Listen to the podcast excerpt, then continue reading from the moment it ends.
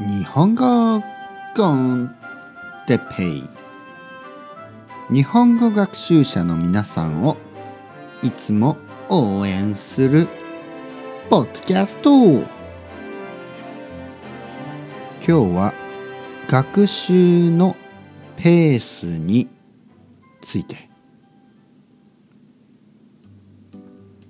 はい皆さんこんにちは。日本語コンテッペイの時間ですね。元気ですか？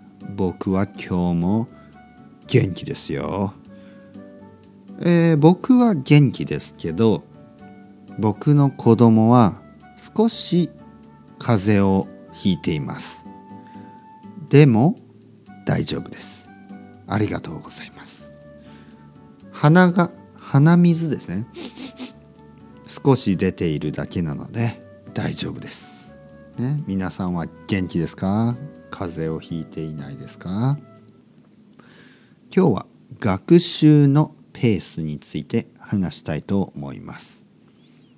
学習学習というのは勉強のことですね。学習勉強、ね、これは同じ意味です。学習。そしてペース、ね、英語のペースから来てますね。ペース。学習のペースですね。例えば1日5時間。1日6時間。1日7時間。8時間。ね。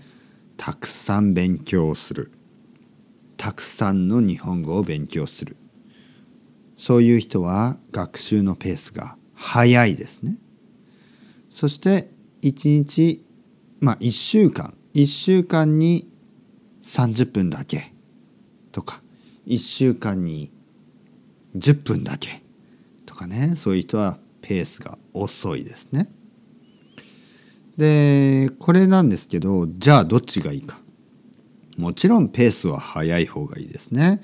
たくさん勉強した方がいい。だけど止まってしまっては意味がないです。ね、ストップしてしまっては意味がない。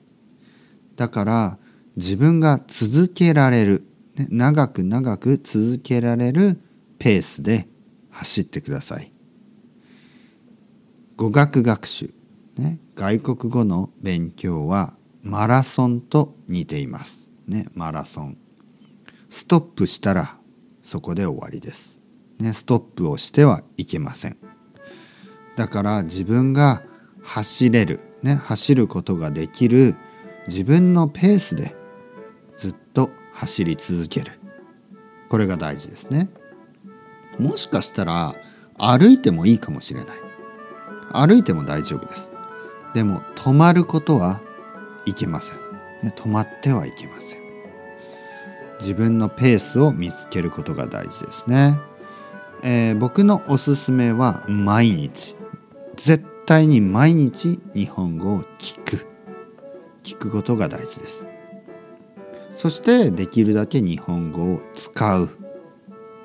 話すことが大事です。日本語を話したい人は僕に連絡をください。 italki。italki 哲平先生でサーチしてくださいね。よろしくお願いします。それではまた皆さん。 Ciao ciao hasta luego。またねまたねまたね。